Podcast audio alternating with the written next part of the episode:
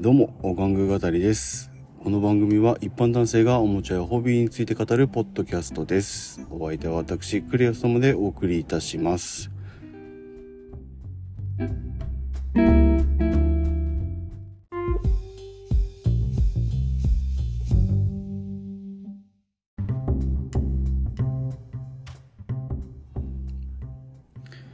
えー、どうも、お玩具語りのクリアストムです。えーっと、また久々の更新になったかな ?11 月に入りまして、もう半ばにぐらいになってますけど。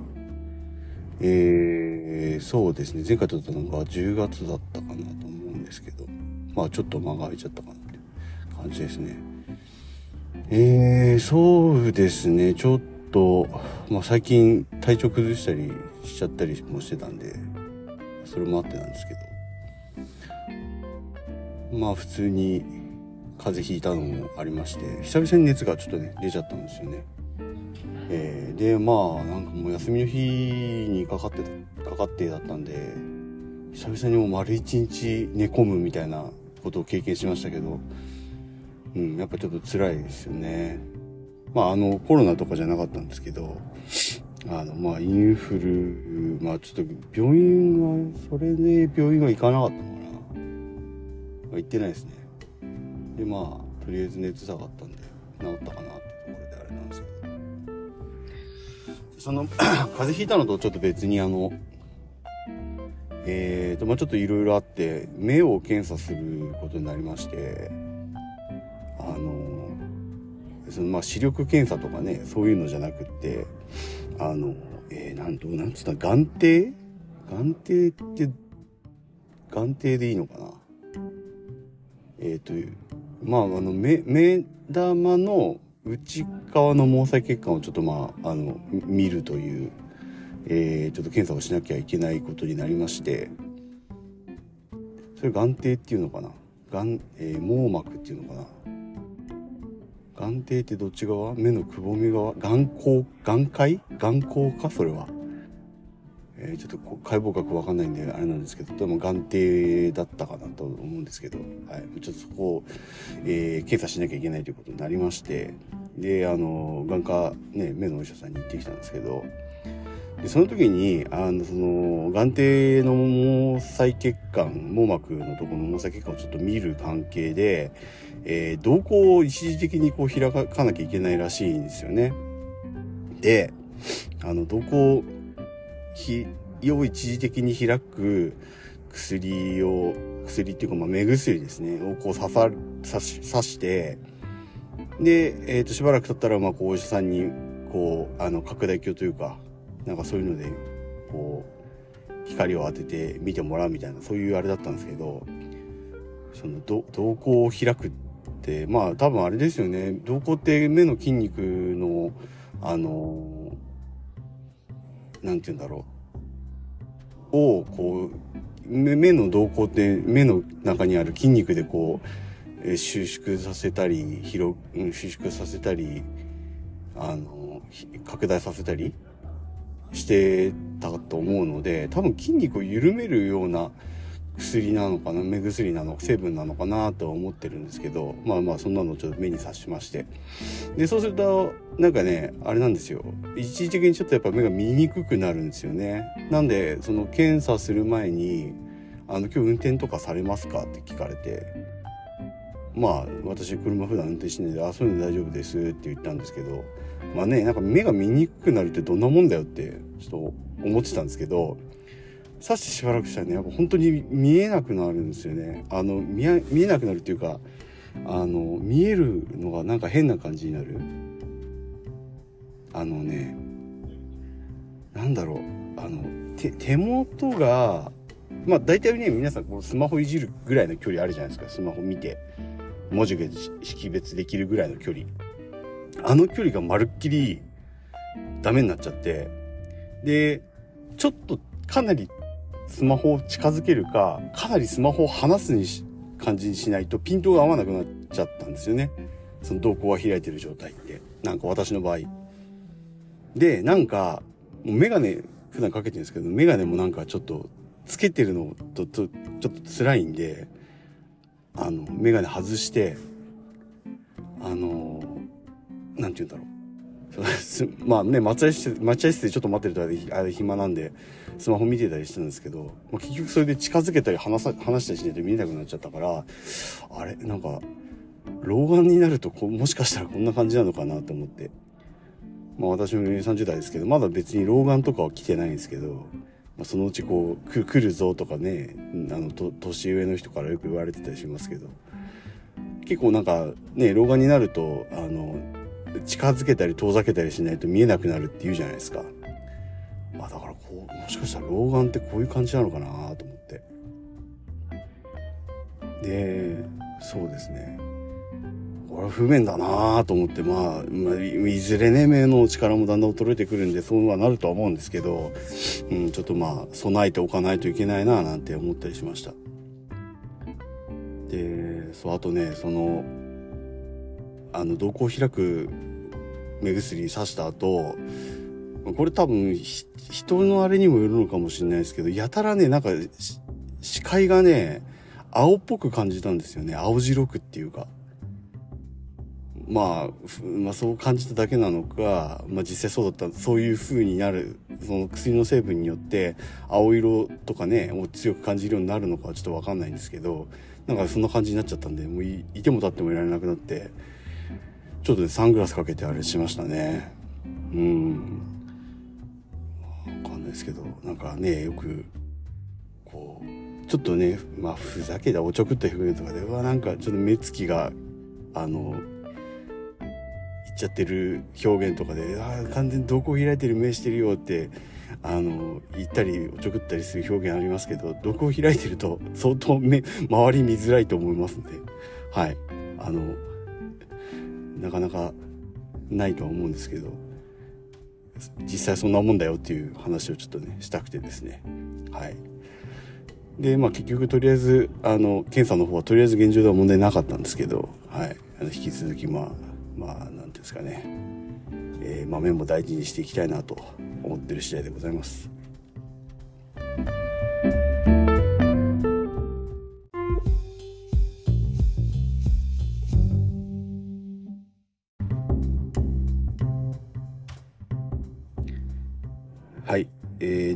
今回の、えー、お玩具語りなんですけどえーと結構前にですねあの、まこの「ワング語り」で一回ちょっと取り上げたネタになるんですけど「ウォーハンマー」という、えーと、ミニチュアゲームですね、自分で、まあプラモみたいなちっちゃいミニチュア人形みたいなのを組み立てて、まあ、それをコマにして、まあ、ボードゲームをするようなあの有名なそういうホビーがあるありまして確かその前にお話しした時はなんかあれですねパートワークあの迷子を集めてあの集めるタイプのおまけがついてきてそれを集めてなんかいろいろ作ったりするタイプの雑誌あるじゃないですか。学習だったり習慣だったりとか。それでなんかそのウォーハンマーっていう、まあ、イギリスの会社が作ってゲームスワークショップっていうあの会社さんが作ってるあのウォーハンマー 40K っていうゲームのあのパートワークが出たのを、えーと、本屋さんで見たっていうところから なんかそんな話をしたと思うんですけどあの当時その話した時ね結構価格がやっぱちょっとお高いんですよね。あの何て言うかな。まあ、あんまり多分数たくさん作ってねガンダムのプラモデルみたいな感じで何ものすごい数作ってるわけではなさそうなのでそういうところとかあとは、えー、と翻訳あの、まあ、ボードゲームでルールでもあってあの新しいキャラクターとかね新しいルールとかがどんどんどんどんアップデートされたりするんですけど、まあ、そのローカライズするためのコストとか、まあ、まず輸送費とかなのかな。まあ、具体的にねどの程度マージンを取ってるのかはちょっとわからないですけれどもあのそうですねあのちょっとなんか他のホビーとかと比べると割と高級なあの部分があってあんまりちょっと手出せてないみたいな話をしてたんですけどあのあの東京の秋葉原にですねそのウォーハンマーカフェというその専門店がありましてでそこにちょっと息子を連れて行ってみたんですよね。であのまあペイント体験とかあの自分でね作ったフィギュアをこう色塗ったりして自分のお好みの色とか、まあ、こういろいろな作例とかがあってそういうのから選んで自分でこう好きな色を塗って自分のこう、えー、チームを作って遊ぶんですけど、まあ、その第一歩っていうんですかね、まあ、本当にビギナーの人をこうこう取り込むためのあの取り組みというかな。であの、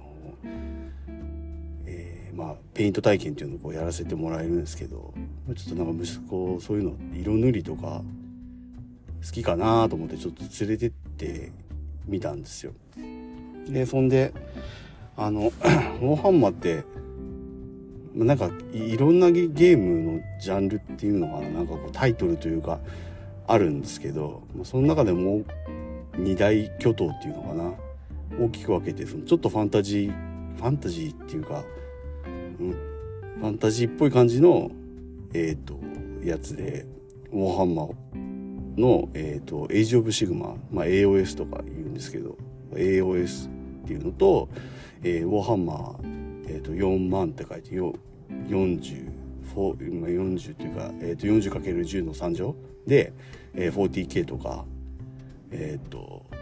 40,000とか言うのかな。まあ 40K と私は呼んでるんですけど、まあ、40K っていうちょっと近未来いや近未来っつってもあれなんだよな。4 4000 4万年だからだだいぶ遠い遠未来なんですけどまあちょっと SF っぽい感じのえっ、ー、とまあその2つの大きなくくりがまあ有名でして。で私はどっちかっていうとロボットとかねそういうのが好きなんで 40K の方が好きなんですけど息子が意外とあのそのえっ、ー、とファンタジー系の方に興味を示していてまあなんていうんですかねこう剣を持って鎧甲冑を着た騎士みたいなのがとかあとまあゴブリンみたいなねやつとか鬼みたいなやつとかまあそういうのがいたりするような世界観なんですけど意外とそういう方を好んでこっちの方が好きって言ったんでまあそっちのフィギュアの方のペイント体験をやらせてもらったんですけどそう思いのほかでその塗り終わった後にあのまあちょっと簡単簡単なゲームもやらせてもらうんですけどこうサイコロ振ってねあの動かしあの自分で作ったフィギュアミニチュアをこうまこう動かしてみたいなやるんですけど結構楽しんでたみたいなんで、うん、ちょっとやってみようかなと思って。あのまあ親子でねやられてる方もいるみたいなんでちょっとスターターキットっていうんですかね。まあ本格的なゲームはちょっとスターターキットだとできないみたいなんですけどちょっとあのやってみようかなと思ってそのエイジ・オブ・シグマ AOS の方の、まあ、スターターキットをちょっと買ってですね。でまあ、ペイントセットみたいなのも別で売ってて、まあ、あの、その会社が出してる水性塗料みたいなのがあって、で、結構その、いろんな種類の塗料が、色の種類があるんですけど、あの、なんですか、塗り分けとかも比較的しやすいっていう、重ね塗りとか、あの、しやすくて、比較的手軽になんか精密なペイントができるのが売りみたいなんですけど、そういうのもちょっと買ってですねこの土日とかに子供と家で過ごす時にまあ1週間に1体ぐらいずつですかねそのスターターキットに入ってるのもそんなに何何十体も入ってるわけじゃなくて、まあ、10体ぐらいかな。その2チーム分、まあ5、5, 体と8体とかそれぐらいだったかな。あのまあちょっとそんなんでちょっとずつ塗って1週間に、ね、子供の集中力まあ大人の人だったらね気合入れてもいちいち何体塗るぞとかもできるとは思うんですけど子供の集中力ってあんま持たないのでまあ 1, 1週間に1体とか2週間に1体とかそれぐらいちょっとずつ塗って、うん、こう仕上げてってるんですけど。はい。なんでまあね高級品っていうところもあってまあ時間をかけてゆっくり楽しむあのホビーとして考えることでまああのちょっとやってみようかなと思って最近やってます。なかなかその息子とプレイするところまではねあのそのスターターキットのルールでプレイするところってところまではいけてないんですけどでもなんかあれなんですよね。まあスターター、まあ、まず子供とプレイする前に自分でルールを覚えなきゃいけないなとは思っていてもうスターターセットに入っているその冊子をこう読んではいるんですけどなかなか頭に入ってこなくって。でそうですねあ、で、まあ、それで、スターターキットに入ってるルールっていうのも簡易ルールらしくて、あの、本格的なゲームをする場合はまた別のルール、本格的なルールがあるみたいなんですけど、これってなんか子供、まだね、保育園ぐらいの子供が、だ対象年齢がね、12歳、12歳とかなんですよね。だから小学校6年生ぐらいか。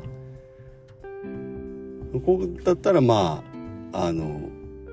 おすすめだよというかそのだんだんだんだんそのルールも覚えてできるようにはなるとされてるんですけどまあ全然小学校入る前なんでちょっと難しいかななんて思ってて。でまああのそれもウォーハンマーのその秋葉原にあるお店に行ってちょっと店員さんに相談してみてそれぐらいの子供でも比較的ルールは覚えやすいっていうかシンプルに楽しめるやつってあるんですかねって聞いたらすごいあの 丁寧に教えてくれてその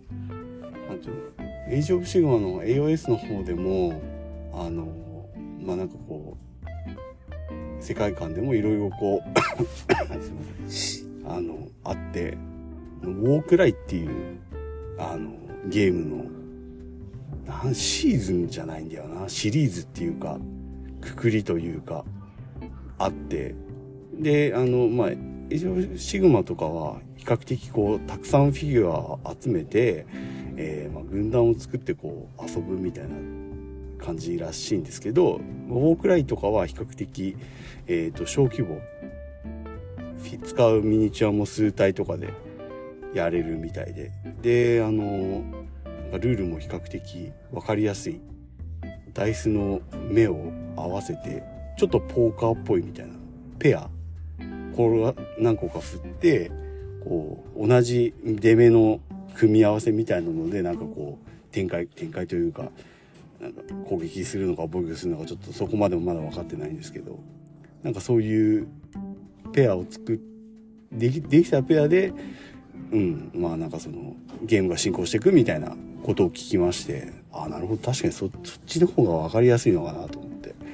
うん。なのでまあスターターキット作ってあの中に入っているその簡易的なルールをちょっとやってみたら次はそのウォークライっていうのをやってみたらいいのかなと思って。います。でもそうですね。そうなんか買い揃えなきゃいけないものとかも結構あるんですよね。まあ大体そのスターターキットみたいなの買うと2陣営2つの陣営が入ってるんですけどあのなんかウォーハンマーの世界とかってもう2つどころかものすごい数ものすごい数でもないかまあ何十何種類とかかな陣営があったりするんですよね。でその自分の好きな陣営の、まあ、ミニチュアを買ってこう買い揃えていってプレイするらしいんですけどあのその自分の好きな陣営でで、まあ、プレイするためにはまあなんかそのルールが書いてある冊子的なものが必要みたいなんですよね。なんかこう一部、一部、えっ、ー、と、インターネットで無償公開されてたりもするみたいなんですけど、うん。なんかその冊子というかその追追加ルールじゃないんだよな。なんかこう、冊子の方に、その、各軍団、軍勢というか、陣営の、まあミニチュアの能力値みたいのが書いてあるんですって。でそれを 持ってないと結局そのルールがルールっていうか何て言うんだろうなその戦えないというかみたいであの、それが必要みたいなんですよね。で、この冊子もなかなかお高くてですね、なんか、7000円とか9000円とかするんですけど、うん、これは多分あれだろうな。あの、翻訳とかのお金なの、ローカライズの費用なのかななんて思ってはいるんですけどね。そう。まあ結局そういうのもなんかネットのね、あの、いろいろ解説してくださってるブログさんとか、あ、あとまあ YouTube とかでもあったりするんですけど、いまいち何が必要で何が無料で手に入ってとかもよくわかんなくて、まあそのあたりもね、あの、大浜のお店の専門店のスタッフのお兄さんに聞いたら、うん、いろいろ教えてくれて、非常に、うん、それでもまだちょっと理解できてない部分はあるんですけど、そうですね。で、まあ、なるほど、そうか。こう、こういうふうに進め、あの、買い、進めたい、買い、買って、遊びたい時にはこれとこれを買えばいいんだなっていうのはなんとなく分かってきたっていう感じですかね。うん。で、そうですね。まあ、息子とは、その、まあ、まあちょっとずつ塗り進めて、ウォークライというのを、そ、ややるのを目標にしておこうかな、して、やってみようかなと思っているところで、でまあ自分私としてはそのウォークライっていうのはまあエイジ・オブ・シグマの方に入るまあそのファンタジーっぽい世界観のやつなんですけどえっ、ー、と、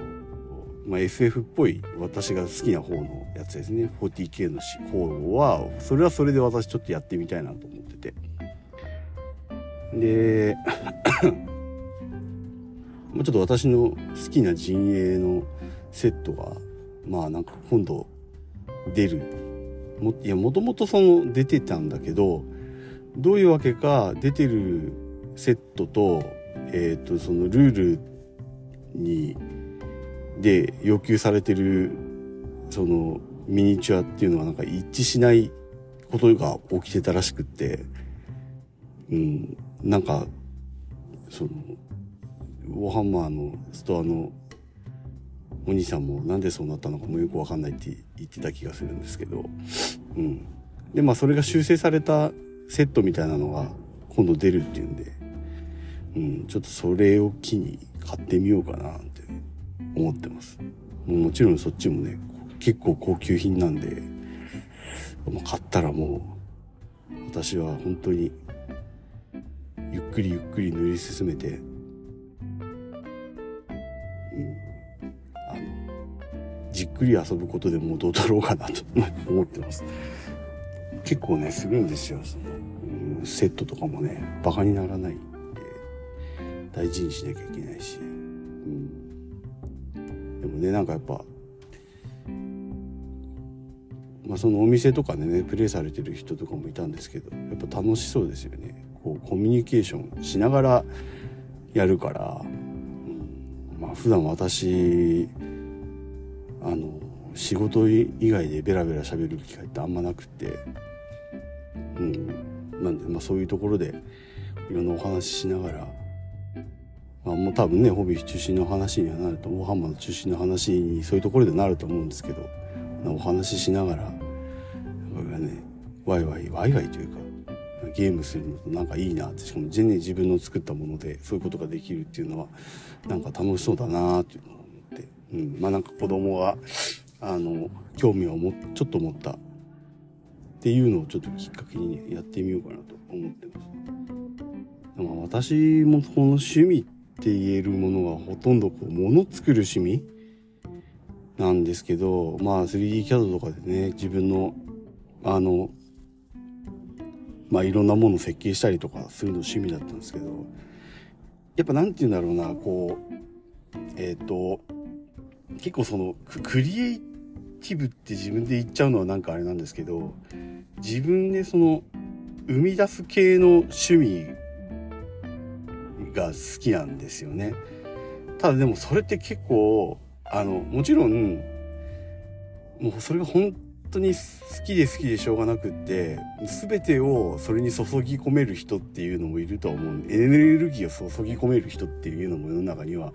いると思うんですけど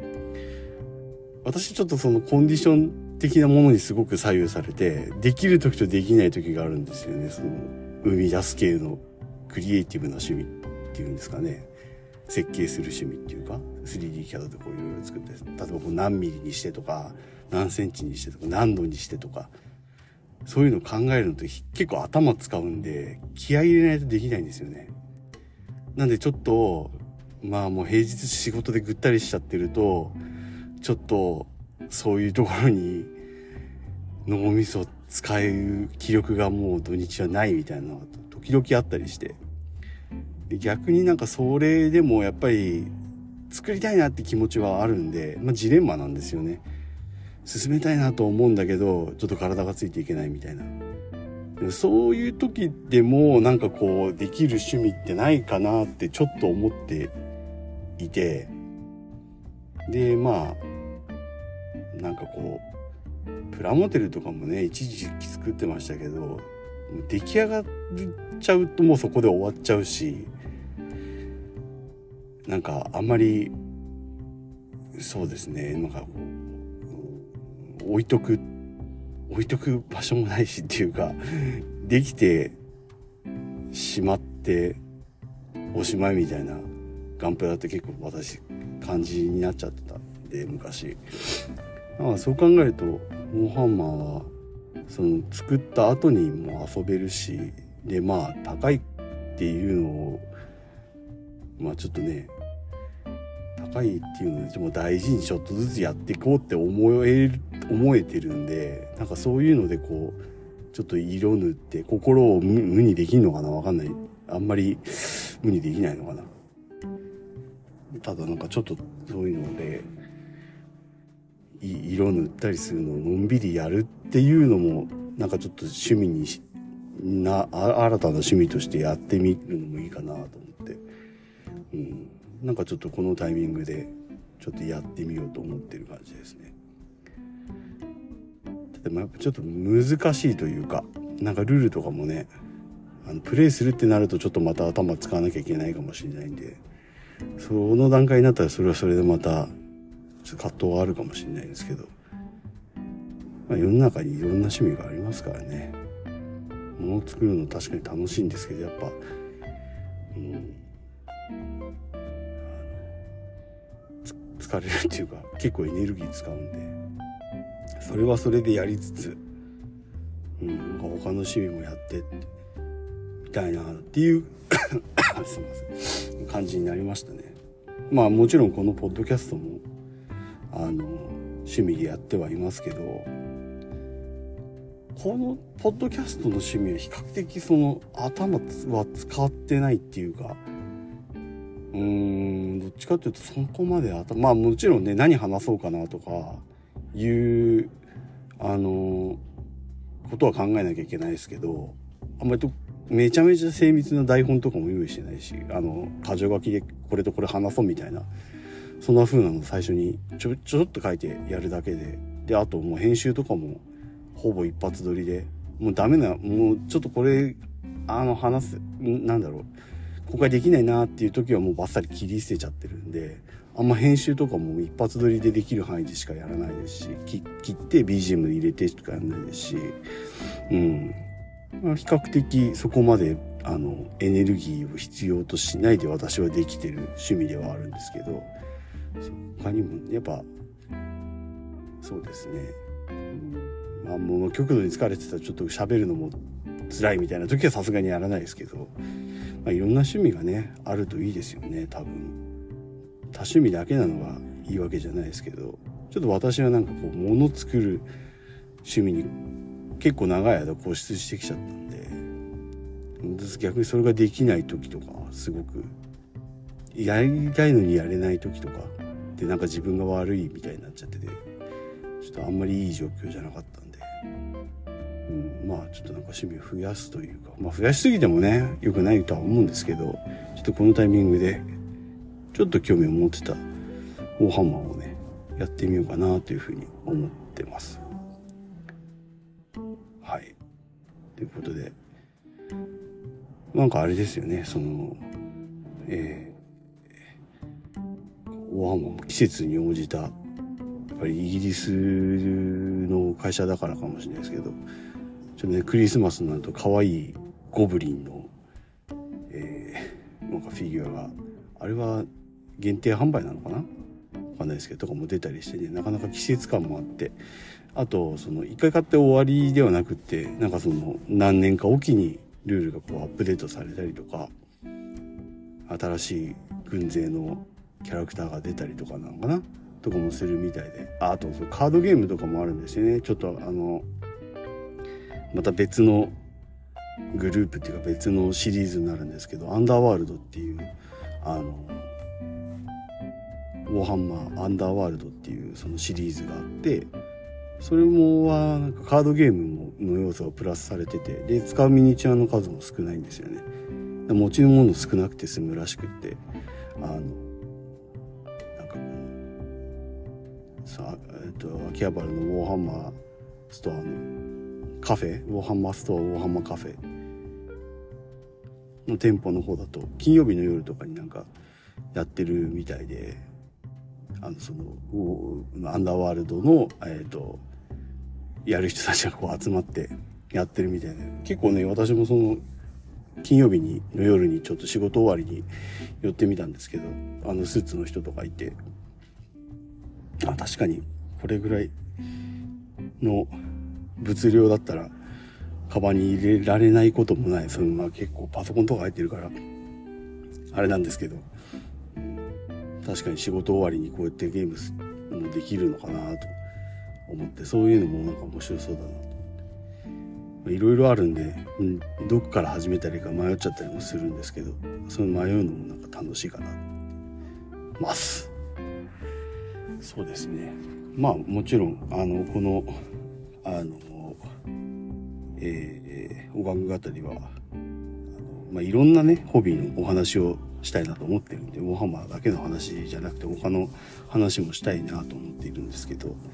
もしかしたら今後ちょろちょろちょろちょろというか時々またウォーハンマーのお話が出てくるかもしれないですね。